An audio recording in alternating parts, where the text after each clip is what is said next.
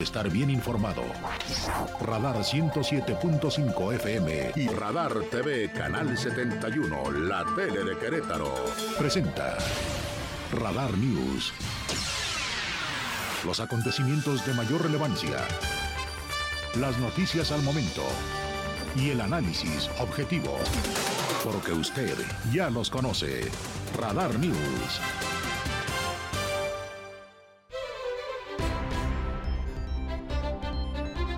¿Qué tal? Qué gusto saludarle en una emisión más de Radar News. En esta, la tercera emisión de Radar News, cerrando prácticamente la jornada informativa, a pesar de que la información no se detiene. Mañana en punto de las seis con mi compañero Aurelio Peña. Eso lo platicaremos un poco más tarde. Yo soy Eliot Gómez y le acompaño y le saludo en nombre de mi queridísima Diana González, que está tomando unas merecidas vacaciones. Le saludamos a través del, 107.5, le saludamos a través de Radar TV, el canal 71, la tele de Querétaro, y por supuesto en la multiplataforma, la www.radarfm.mx. También nos puede escuchar por nuestra aplicación, descárguela, la aplicación de Radar. La encuentra tanto en sistema iOS como en sistema Android. O si usted quiere, también puede escucharnos en iHeartRadio. Es decir, a Radar lo puede escuchar donde usted quiera, donde usted esté, a la hora que usted lo decida. Y bueno, como notará, vengo saliendo y agradezco a todos nuestros amigos, especialmente al director de Mercadotecnia y a la Agencia de Relaciones Públicas que nos invitaron a la inauguración de Tim Hortons,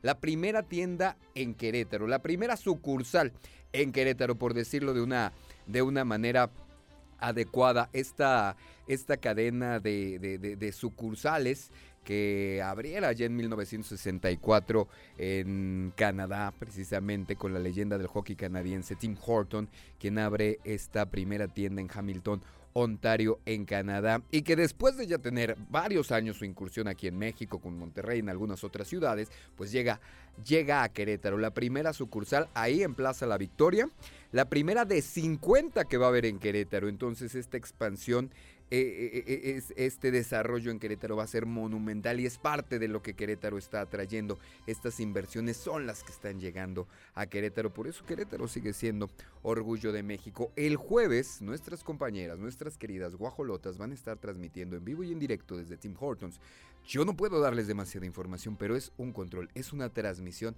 que no se puede perder. No porque yo no quiera, la marca no me deja dar demasiada información, porque va a haber muchos regalos y muchas sorpresas que creo que nunca antes se habían visto. Entonces, el jueves en punto de las 9 no se pierda a las guajolotas en esa transmisión especial desde la primera sucursal de Tim Hortons en Querétaro. Dicho esto, hecho este anuncio prácticamente, le invito a que se ponga en contacto con nosotros. 442-592-1075. 442-592-1075. Esa es la línea directa, el mensaje directo, porque recuerde que este, este es su espacio. Su voz es la que necesitamos escuchar en este espacio, en esta, la tercera emisión de Radar News.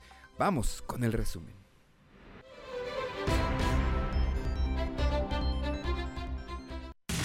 Este es el resumen, lo más importante del día en Radar News. El gobernador del estado, Mauricio Curi González, indicó que va en tiempo y forma la segunda etapa de las obras de reingeniería de Avenida 5 de febrero precisó que conforme avance la obra se mejorará la logística con los retornos. Incluso se analiza la posibilidad de que haya agentes de movilidad durante, durante la noche. Escuchemos lo que dijo nuestro gobernador.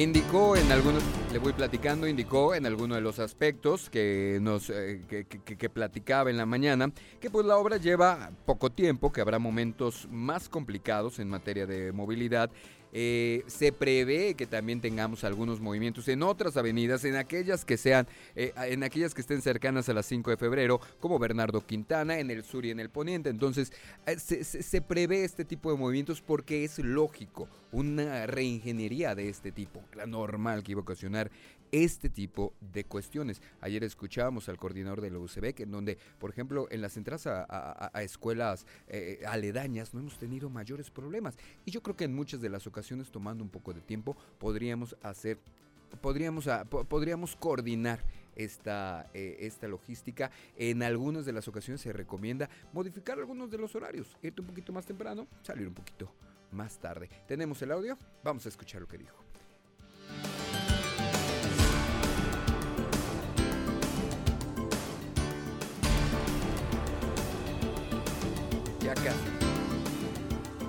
Bueno, mientras tanto le platico que en esta Mientras tanto, le platico que el director de Protección Civil, Francisco Ramírez Santana, indicó que para atender emergencias durante los trabajos de 5 de febrero se distribuyeron unidades en distintos puntos de la capital.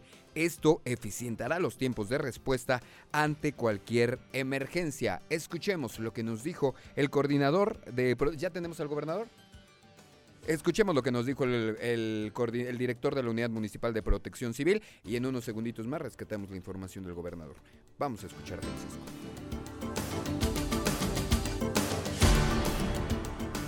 El director de la Unidad Municipal de Protección Civil, Francisco Ramírez Santana, indicó que para atender las emergencias durante los trabajos de 5 de febrero, se distribuyeron unidades en diferentes puntos de la capital para eficientar los tiempos de respuesta ante cualquier emergencia.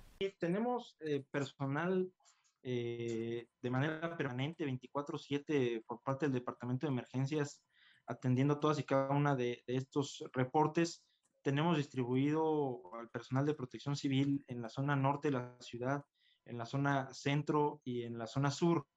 Hoy, eh, estratégicamente, por ejemplo, la zona sur para la atención de emergencias no es el centro histórico, es eh, la delegación Epigmenio González, porque de ahí nosotros estratégicamente podemos distribuir a cualquier punto de la ciudad alguna unidad de emergencia. Recordó que en lo que va del año se han registrado más de 1.200 incendios en el municipio de Querétaro. Esto entre eventos de incendios a casa de habitación, comercios, vehículos y terrenos baldíos. Para Grupo Radar, Alejandro Payán. Hay la información de Alejandro Payán en lo que concierne, como le decíamos, a la Unidad Municipal de Protección Civil, de cómo está estructurando para que, en caso de ser necesario, se pueda dar la atención indispensable. Ahora sí, escuchemos lo que el gobernador en la mañana indicaba acerca de que va en tiempo y forma esta segunda etapa de la reingeniería de 5 de febrero para precisamente un poco compartir con toda la ciudadanía cómo estamos avanzando en este proyecto informa, recibo un reporte diario de la empresa y, por supuesto traigo de bajada al secretario de Obras Públicas para ver cómo va el tema. Y muy agradecido con los ciudadanos por su paciencia, apenas estamos empezando, hay algunas cosas que se van a ir mejorando, los retornos que nos iban pidiendo que sean cada vez, algunos nos piden más cercano, otros, pero eso se va yendo con los días y espero en una semana poder todavía arreglar más este tema. Como él decía, se espera que en próximos días se haya y, conforme vaya avanzando la obra, se vayan modificando algunas, eh, algunas de la, la, movilidad como tal en estas vialidades. Se anunciará cambio de horario de entrada en escuelas a mediados de noviembre. El coordinador general de la UCB, Raúl Iturralde, adelantó que a mediados de noviembre habrá un cambio de horario de entrada. ¿Esto con qué? ¿Esto derivado de qué? Vamos a escuchar lo que nos platica.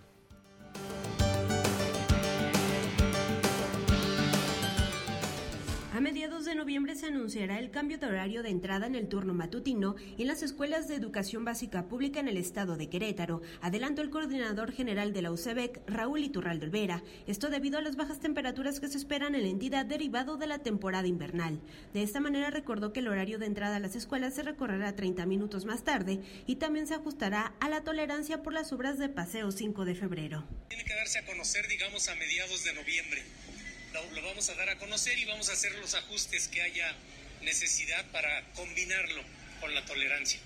Con el nuevo horario, los alumnos de educación básica pública ingresarán a las 8.30 de la mañana y la salida será a la 1 de la tarde. Será el día del anuncio donde se da a conocer a partir de qué fecha aplicará esta medida invernal, que tiene como objetivo prevenir y evitar las enfermedades respiratorias. Aunado a ello, Iturralde Olvera destacó que los estudiantes ya tienen permitido ingresar con algún suéter o chamarra adicional al uniforme debido a los fríos que ya se han registrado en el estado. Para Grupo Radar, Andrea Martínez. Muchísimas gracias a mi compañera Andrea Martínez, que precisamente estuvo ahí. Estuvo ahí con el gobernador y que también nos cuenta en esta nota acerca del anuncio de Michelin de 150 millones de pesos en Querétaro. Escuchó usted bien, le platicaba que el gobernador encabezó el anuncio de la empresa francesa Michelin para la instalación de una nueva planta. Eh, y para la ampliación de su línea de producción de llantas de la marca BF Goodrich. Cuéntanos, Andrea Martínez, un poco más.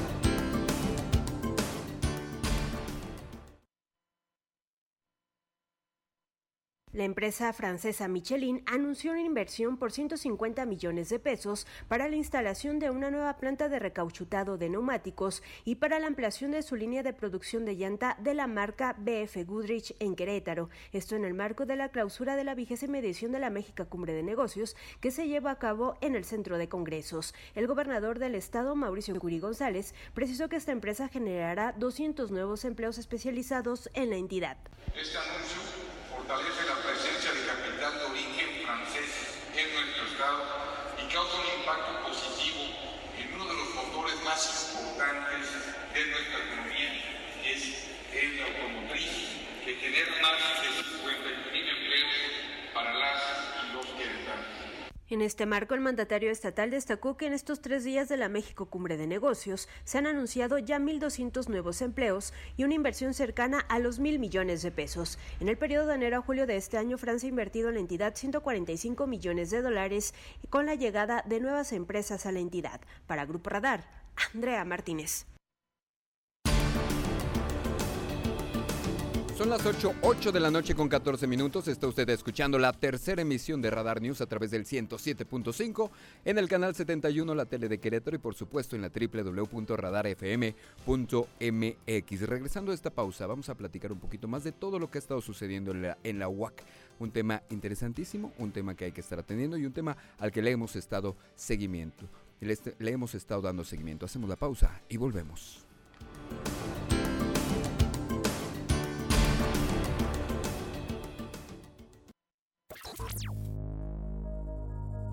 Radar News, la mayor cobertura informativa.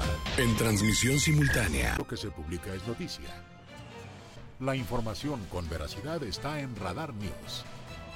Continuamos.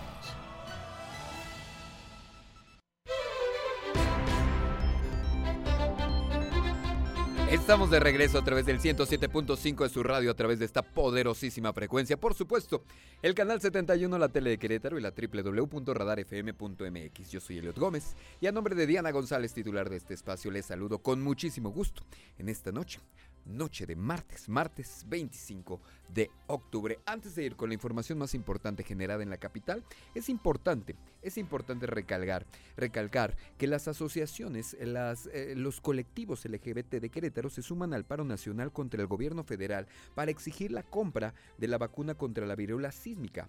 Colectivos en pro de derechos humanos, colectivos en pro de la lucha eh, de LGBTQ más exigen al gobierno de la República una estrategia eficaz ante la viruela símica, que afecta mayoritariamente a los hombres que son parte de la comunidad, son parte de la diversidad.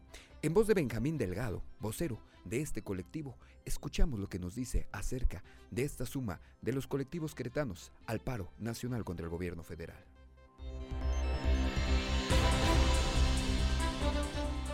Eh la marcha se une al tema de la viruela símica, ya que estar, es un tema que, crucial y que está afectando a nuestras poblaciones, en específico a las poblaciones de hombres que tienen sexo con hombres y más en especial a las personas vulnerables o eh, personas que viven con VIH. El tema es que eh, hemos visto que el gobierno federal ha estado renuente a la a la prevención tanto de COVID, en un principio se mostró muy renuente a comprar las vacunas y en este caso ahora está también muy renuente a comprar la vacuna de la viruela símica. Muy renuente, muy renuente se encuentra y es preocupante porque además es un tema, se lo juro, de salud pública. Vamos con la información que tiene que ver con nuestros municipios. En el marco de la México Cumbre de Negocios, el alcalde capitalino Luis Bernardo Nava participó en el panel El futuro de las ciudades inteligentes en México, donde destacó las calificaciones crediticias del municipio de Querétaro, que lo destacan como un importantísimo polo de atracción en materia de inversiones.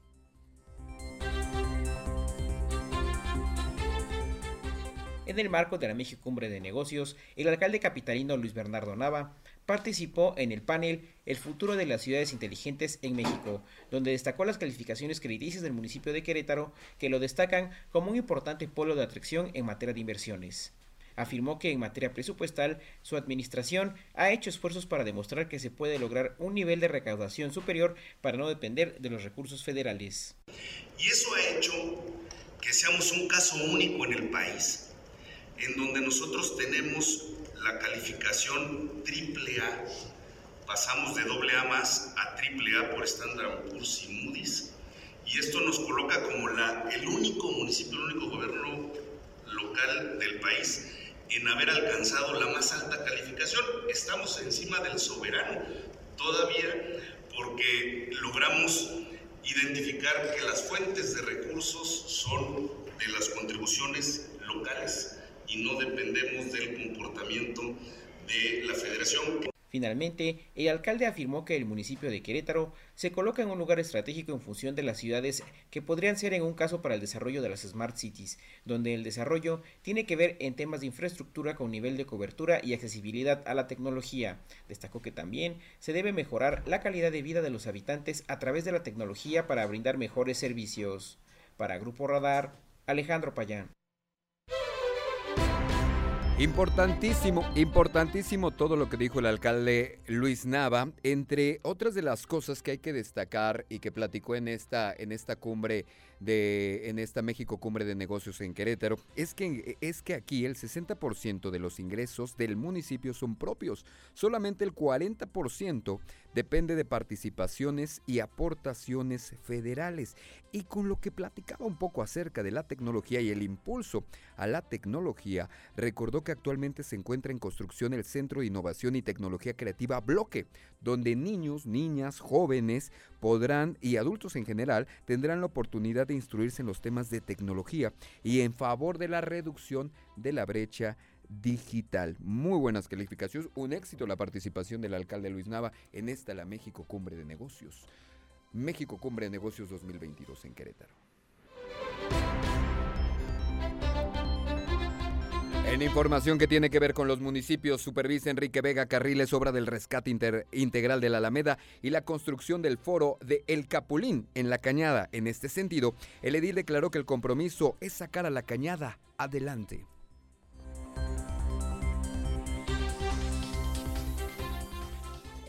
Carriles, alcalde del Marqués, supervisó la obra de rescate integral de la Alameda y la construcción del foro del Capulín en la Cañada. En ese sentido, el edil declaró que el compromiso es sacar a la Cañada adelante. El compromiso con la Cañada es sacarla adelante, es mostrar a todo Querétaro y a toda la nación la riqueza cultural, la riqueza, la riqueza este, eh, que tenemos histórica que tenemos aquí en la Cañada.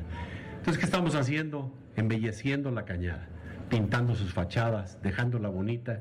¿Qué queremos? Traer a la gente y que se enamore del lugar, que venga y que conozca la cañada y que la gente comience a invertir en la cañada y que ustedes en sus casas a lo mejor al rato la renten o alguien abra un negocio, abra un cafecito. En esta primera etapa de avance se reportó un gasto de 20 millones de pesos y se contempla que hay una inversión total de la obra de 43 millones. A este avance de obras el presidente municipal fue acompañado por Rosa Reyes García, director del Instituto Nacional de Antropología e Historia en Querétaro, y Abraham Villaseñor, secretario municipal de Obras. Para Grupo Radar, Diego Hernández. Muchísimas, muchísimas gracias a mi querido Diego Hernández por la información. Y vamos al municipio de Peñamiller, que donde el presidente del municipio, de este municipio en el semidesierto, Juan Carlos Linares, detalló que espera un aumento de 15 millones de pesos, al ser uno de los estados con el presupuesto más bajo. El alcalde señaló que con este aumento se buscará atender uno de los rezagos que hay, o los rezagos que existen en este municipio, como le decía, del semidesierto. Esto en voz del alcalde Juan Carlos Linares.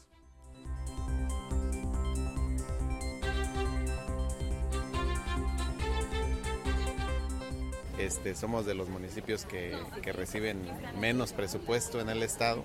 También, digo, somos de los que recaudamos muy poco este, en, en, Peñamiller y pues nos estamos poniendo de acuerdo para ver cómo aumentan nuestros ingresos eh, para después pues eh, proyectarlos en, en, beneficio de la misma eh, sociedad de, de, de, las comunidades de Peñamiller, pero estamos en ese trabajo con el área de finanzas, con cada uno de los departamentos que integran la administración y pues ya estemos ya estaremos platicando con el cuerpo de regidores para hacer primero la ley de, ingresos y después pues la ley de egresos ya Ahí está en voz del alcalde y sus preocupaciones. Mientras tanto, en Cadereyta, mi compañera Andrea Martínez estuvo con el presidente municipal Miguel Martínez Peñalosa, quien dio a conocer que se presentará al cabildo del ayuntamiento la propuesta del presupuesto que se pretende ejercer en 2023. ¿Qué cambios, qué acciones tiene pensadas el alcalde? Nos platica, como le decía, Andrea Martínez. El presidente municipal de Cadereyta, Miguel Martínez Peñalosa, dio a conocer que se presentará al cabildo del ayuntamiento la propuesta del presupuesto que se pretende ejercer durante el 2023 por un monto de 370 millones de pesos. Puntualizó que esta propuesta podría representar un aumento del 100% en cuanto a las participaciones municipales contempladas para el siguiente año. Estamos trabajando en él. Eh, y esperamos un incremento, sobre todo por participaciones eh, municipales de un 7%. Es así que podemos estar eh, llegando a unos 370 millones de pesos. Martínez Peñalosa resaltó que en caso de autorizarse dicha propuesta, las prioridades serán en materia de agua, promover al municipio y la ejecución de diversas obras. El alcalde sostuvo que esta propuesta de presupuesto será presentada durante una sesión de cabildo durante la última semana de noviembre. Para Grupo Radar, Andrea Martínez.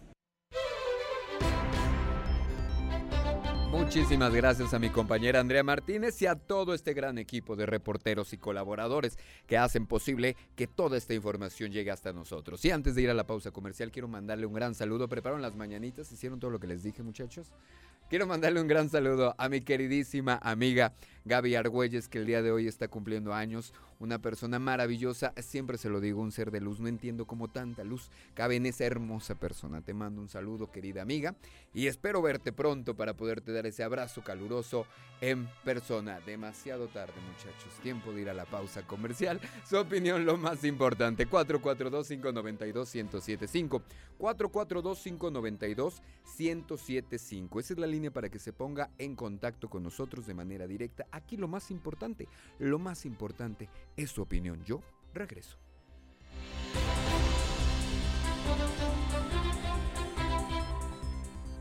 Radar News.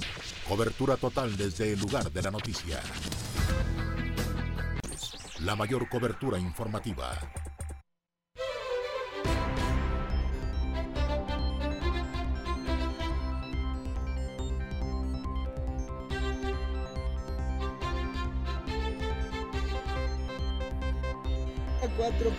temporadas aquí, cabrón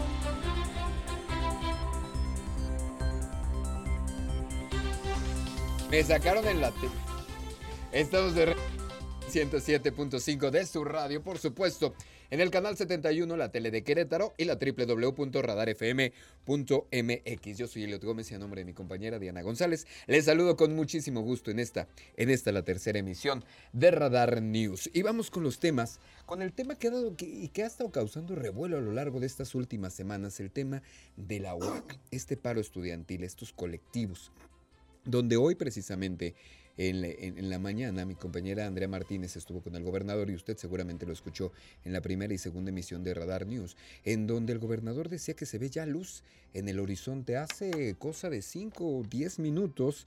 Desde la cuenta oficial de la UAC se publicaba un tuit en donde, como un aviso importante, en donde habla de que los y las estudiantes paristas a partir de este martes 25 de octubre, los programas de posgrado retomarán clases en modalidad virtual siempre que cuenten con el aval de sus unidades académicas, etcétera, etcétera, etcétera. Vamos a escuchar, vamos a enlazarnos en este momento con mi compañero Alejandro Payán, quien ha dado seguimiento puntual a toda esta información. Mi querido Payán, ¿cómo estás? Qué gusto saludarte. Hola, ¿qué tal? Muy buenas noches. Efectivamente, pues como lo acabas de comentar. Cuéntanos toda esa información. Efectivamente, hace unos minutos la Universidad Autónoma de Querétaro acaba de confirmar a través de un comunicado que eh, las y los estudiantes paristas a partir del día de hoy, martes 25 de octubre, podrán retomar clases de forma virtual, virtual. Esto principalmente para los posgrados. Cabe destacar que eh, desde hace dos semanas se había prohibido cualquier eh, tipo de eh, actividad académica en la UAC de parte del Comité de Redacción de las Facultades Unidas. Esto con tal de no interferir en las negociaciones.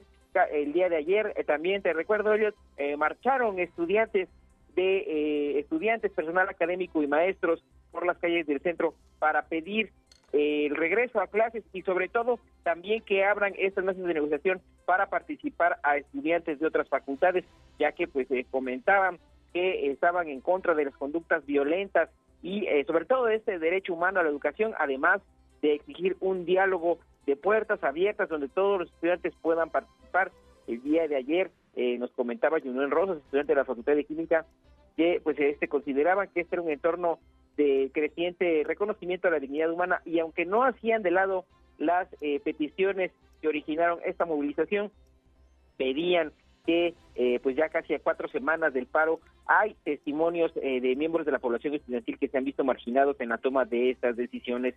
Eh, comentarte, ellos que el día de mañana continuarán las mesas de diálogo. Ya a partir de mañana también podrá ingresar eh, personal académico y docente a la UAC para resguardar algunas eh, situaciones, dar continuación a las investigaciones, siempre y cuando sean resguardados por estudiantes e integrantes de este comité de redacción de las Facultades Unidas de la UAC. Eh, eh, de, acuerdo a este planteamiento que hacían el día de ayer a través de un comunicado, el próximo viernes habrá una sesión de Consejo Universitario extraordinaria y podría ser eh, esta fecha tentativa el próximo lunes 3 de noviembre ya regresen las actividades normales a la Universidad Autónoma de Querétaro. Esto dependerá principalmente de las de los acuerdos que se logren concretar el día de mañana, miércoles y jueves para firmar un pliego petitorio y este sería aprobado por el Consejo Universitario, el máximo organismo de toma de decisiones en la universidad, para que finalmente y tentativamente, si todo sale bien, el próximo lunes 3 de noviembre se vuelva a las actividades normales en la Universidad de León. Mi querido Payan, tú que le has dado seguimiento desde el 30 de septiembre que inició este paro indefinido, esto es un levantamiento, digamos, parcial de los paristas. ¿Y en qué ánimo los has notado en estas reuniones de acercamiento que han tenido con la autoridad educativa? Hasta el momento, los estudiantes, los integrantes del Comité de Redacción de las Facultades Unidas, se han mantenido muy respetuosos del diálogo, eh, hasta el momento están evitando emitir alguna declaración si es que no la consensan con las diversas comunidades académicas de donde vienen. Recordemos que aunque el movimiento se está concentrando en el campus eh, central de la UAC, estos hay integrantes de diversas facultades y de diversas unidades académicas se están mostrando mesurados. También por el momento las autoridades universitarias han mantenido silencio con ánimo de no eh, entorpecer estas negociaciones, pues ya que recordemos que las declaraciones oficiales han salido de parte de la rectoría, por lo cual eh, pues, se nos ha comentado que por el momento va a haber eh, silencio en cuanto a las declaraciones. Me imagino que podremos ya tener una declaración concreta entre el jueves y el viernes, ya de ambas partes, de manera conjunta, una vez que se apruebe este pliego petitorio. Comentar, Taylor, que pues bueno, ya sabemos algunos puntos de los del pliego petitorio de acuerdo a lo que los estudiantes habían emitido a través de redes sociales, entre los cuales, pues bueno, una vez que inició con la renuncia, con la licencia de estos cuatro funcionarios universitarios ya empezaron a dialogar y pues eh, la rectora comentaba que van muy avanzados y toman muy en cuenta las peticiones para parar con el acoso en la universidad, que es el principal motivo de este paro, Elio. Mi querido Alejandro Payán, muchísimas gracias y hay que seguir dando seguimiento a toda la información que se genera en relación con este paro. Claro que sí, buenas noches.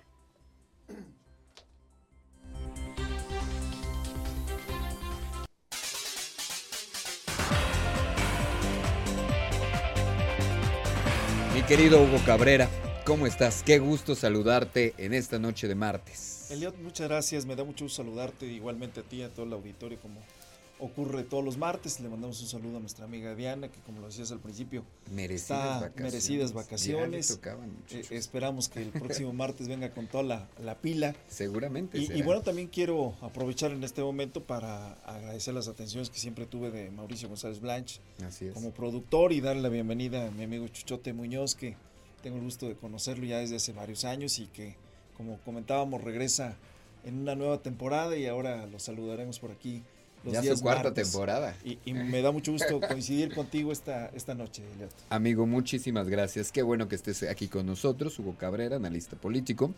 Y cuéntanos, en este caso que estábamos platicando con Alejandro Payán, este levantamiento parcial, se podría decir, este, este, esta incorporación poco a poco de los paristas, ¿es una buena noticia? Yo creo que es una buena noticia. Eh, yo estimo que si bien eh, no hay condiciones para regresar eh, al día siguiente, sí, claro. hoy, mañana, porque pues finalmente recordemos que hay algunos inmuebles que requieren una rehabilitación, eh, un proceso eh, de la usando esta esta frase que fue muy este, remarcada durante el COVID, volver a la normalidad o la nueva normalidad. Claro. Pero, y, y además, Elliot, también se cruza de alguna manera este, este puente del primero de noviembre, del, del 2 de, de noviembre. Entonces, eh, pues definitivamente que no, no había condiciones para, para hacerlo. Pero sí es una buena noticia porque este viernes, ahorita lo que te decía Alejandro y, y quienes somos parte de la comunidad universitaria, en mi condición de maestro en la Facultad de Derecho, pues se cumplen cuatro viernes. Sí. Cuatro viernes que, que, no se han tenido clases.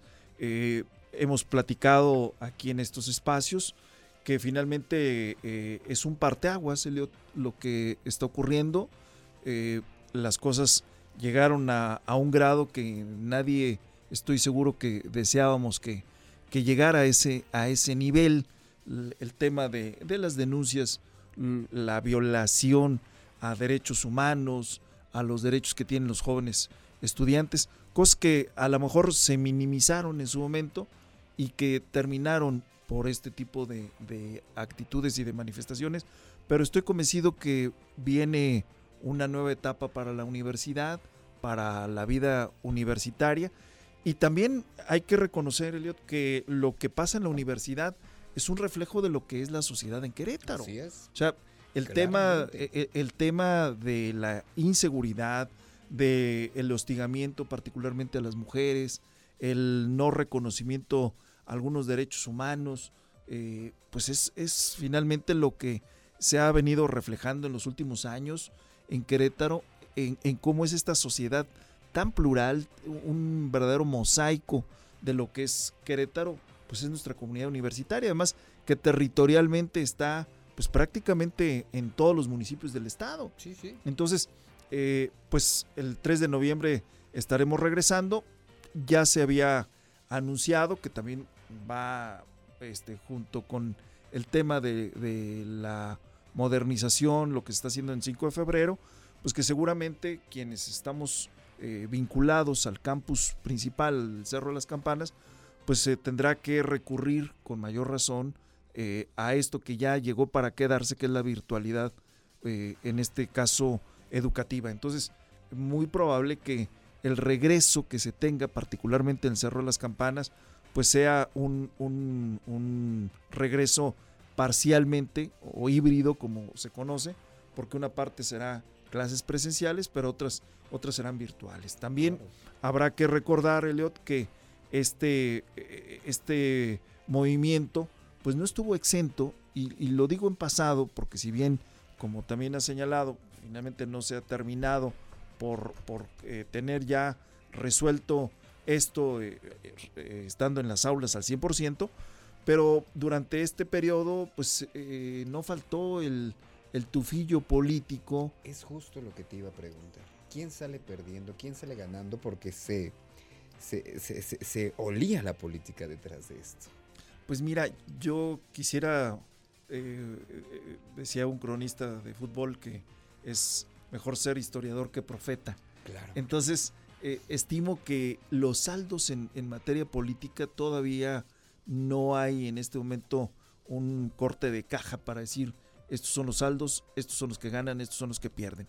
Eh, considero que hay voluntad de las partes para recuperar el tiempo perdido, para que no se pierda el semestre, porque pues sí son cuatro semanas en donde no se eh, tuvo eh, la dinámica que se había venido llevando a cabo, pero en, en, la parte política estoy convencido que sí va a dejar a algunos heridos, maltrechos, ya hay, para nadie es desconocido, que hubo durante este movimiento a quienes se le atribuyó la paternidad de, este movimiento, de distintos eh, eh, credos ideológicos, distintas cosmovisiones en Querétaro, y por supuesto que, que sí se deja esa sensación de que el movimiento, eh, por supuesto, es un movimiento genuino, es un movimiento que hay argumentos, que hay elementos que durante esta etapa tendrán que elementar como finalmente está estipulado en el debido proceso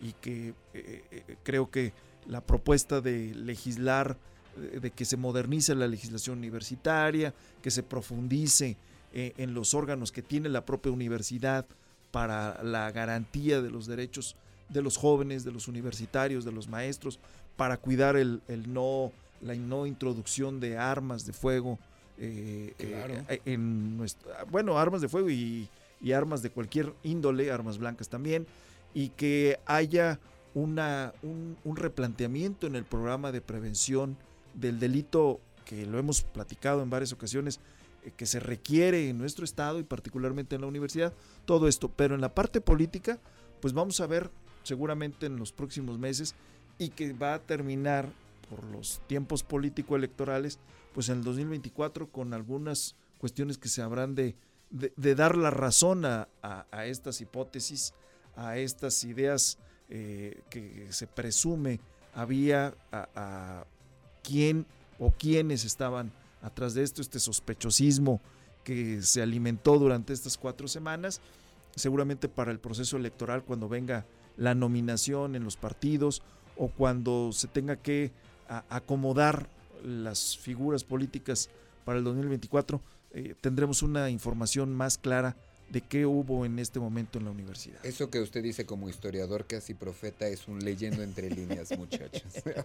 Dime algo, esto esto polarizó prácticamente la universidad. Veíamos la marcha, los que están de acuerdo, los que no están de acuerdo con los paristas, incluso las llamadas que teníamos, que, que, recibíamos día con día en los diferentes espacios, en donde mucha gente no estaba de acuerdo con los paristas. Esto polarizó un ente tan unido como la universidad. Pues mira, yo creo que la universidad, y, es la esencia de, incluso de la etimología, es la universalización de, la vida en este caso, como decimos, de Querétaro, es eh, el alma mater, la institución educativa más importante, cuantitativa, cualitativamente que hay en nuestra entidad. Y la polarización pues está dando todos los días en este país, Eliot.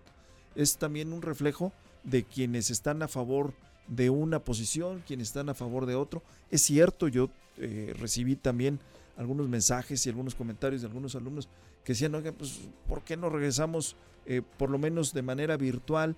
Pero finalmente, eh, así lo veo, que las autoridades universitarias fueron muy sensatas, fueron eh, muy prudentes de no provocar ninguna situación, otorgaron ese, ese voto de confianza al admitir las cuatro licencias que, bueno, no podemos prejuzgar, habrá que esperar lo que se resuelva en la instancia universitaria y si esto procede para eh, las instancias de procuración de justicia en nuestro estado y, de administración de justicia, pero finalmente la actuación de, la eh, rectoría me parece que al final fue muy prudente y también hay que reconocer dentro del movimiento que no se generó, porque había ese temor también que una vez que fueran admitidas estas licencias, que se llegara a un acuerdo previo, que se eh, eh, escalara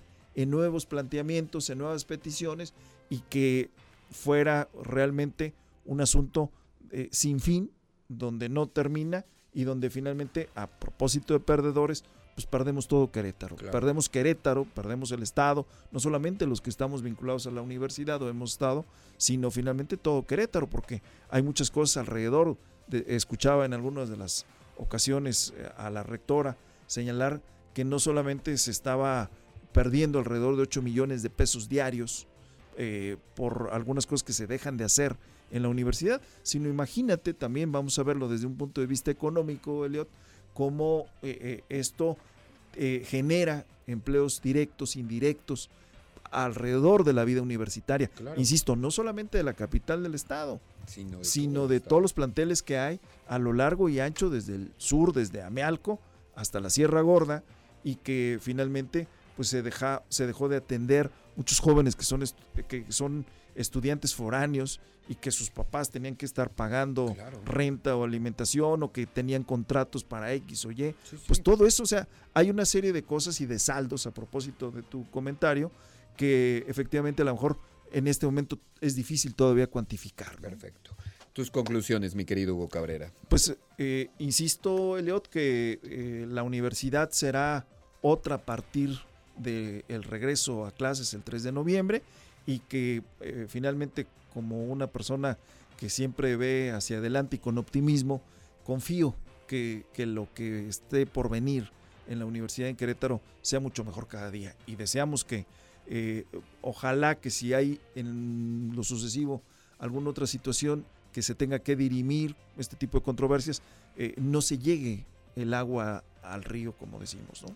¿Cómo te encontramos en tus redes sociales para seguir esta conversación? Muchas gracias. Como Hugo Cabrera R en, Facebook, como arroba Hugo Cabrera R en, en Twitter y como José Hugo Cabrera en Instagram. Perfecto. Muchísimas gracias. y el próximo martes, como Por aquí nos saludamos. aquí nos saludamos. Estará Diana González de regreso y seguramente tendrán temas interesantes que tratar de la actualidad de nuestro Querétaro. gracias, mi querido Hugo. Faltan siete minutos para que sean las nueve. Nosotros nos despedimos. Quiero agradecer, como bien lo decía Hugo, a mi querido Jesús Muñoz en este regreso y en esta coordinación informativa. Por supuesto, está con nosotros el señor Omar Martis en los controles técnicos del 107.5 y por si fuera poco, el señor el maestro en el máster del Canal 71, la visión detrás del Canal 71, la tele de Querétaro. Yo soy Eliot Gómez y a nombre de mi compañera y amiga Diana González, de verdad le deseo que tenga usted una excelente noche. Nos escuchamos y nos vemos mañana.